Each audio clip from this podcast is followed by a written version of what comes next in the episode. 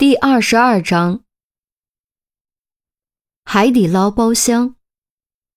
陈红、于西、韩淼、郑月、严峰还有于冰围坐一桌。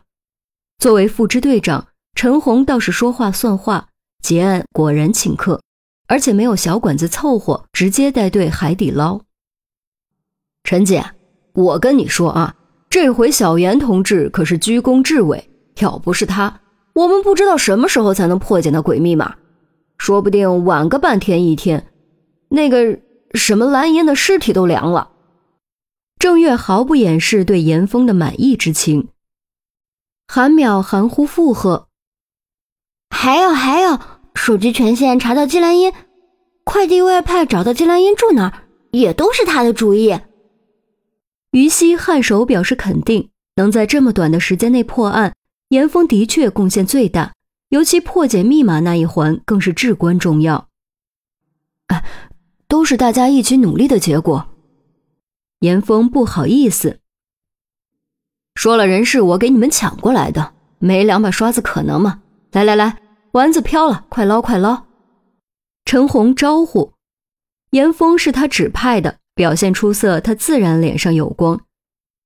于西见于冰一直不说话，就好像隐形人，主动用胳膊肘戳了戳他。哎，心脏起搏器真能被入侵吗？于冰转头看了一眼于西，继续吃自己的，也不知道是不知道还是不想回答。自家亲戚不理自己，于西不由有点尴尬，正准备换个话题，严峰突然将这个话题接了下去。心脏起搏器本质上是个无线接收器。遇到别有用心之人，只需要一个极其简单的信号发射器，就能隔着七八米入侵起搏器，让起搏器放出一系列八百三十伏高压电击，从而杀人于无形。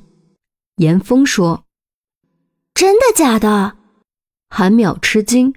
严峰肃然道：“这可不是故事，而是真实发生过的事。全球著名的黑帽黑客大会上，就有知名黑客做过相应演示。”众人面面相觑。如果真是这样，使用心脏起搏器岂不是很危险？严峰看出了众人的担忧，话锋一转：“其实和病毒药物相互斗争进化一样，起搏器也在不断改进。那次黑猫大会之后，全球起搏器生产商都加强了技术防范，但世上从来没有真正无敌的铜墙铁壁。与其担心这个，还不如担心坐飞机坠机呢。坠机的几率都比这个高。”有道理，道高一尺，魔高一丈。哦，不对，应该是魔高一尺，道高一丈。正月纠正。嘿，你还真是博学，和钟离有的一拼。韩淼伸出大拇指比了个赞。于西咳嗽一声，给韩淼使了个眼色。严峰是严峰，钟离是钟离。连他都觉得老是拿严峰和钟离比，似乎有点不尊重人。韩淼却说：“怎么了？这是夸他好不好？哦，对了，小严同志，钟离的观察力特别变态。现在考考你的观察力，就陈姐吧，看看你能观察出什么。”淼淼，别胡闹。于西蹙眉，这是严峰第一次和大家一起吃饭。还没亲近到可以随便开玩笑的地步，万一答不上来，岂不是很尴尬？哪儿胡闹了？陈姐，你说呢？韩淼看向陈红，一直默默无语，就好像隐形人的于冰，终于也看了过来，似乎也被吊起了兴致。陈红略作犹豫，放下筷子。观察力和随机应变是做刑警必须锤炼的技能，试试也无妨。一听陈红都发话了，于西也不好多说什么。严峰更是赶鸭子上架，完全没有退路，只能硬着头皮开始仔细打量陈红。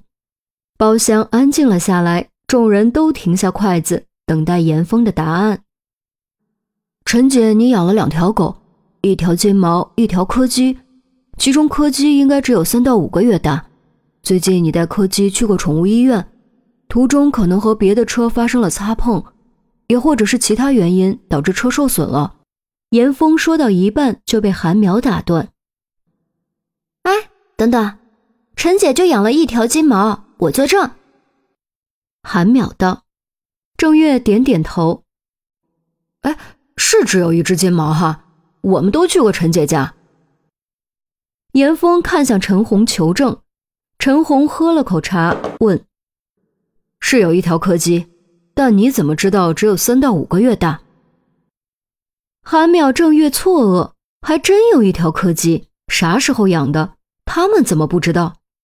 严峰指了指陈红的裤子。金毛是大型犬，毛长，蹭人容易在膝盖附近留下毛发。柯基是小型犬，短毛，而且是出了名的小短腿，蹭人毛发容易留在小腿下半部和脚踝。不过你袜子上的狗毛颜色有点深，长度稍微长了些，像是胎毛。柯基的胎毛符合这种特点。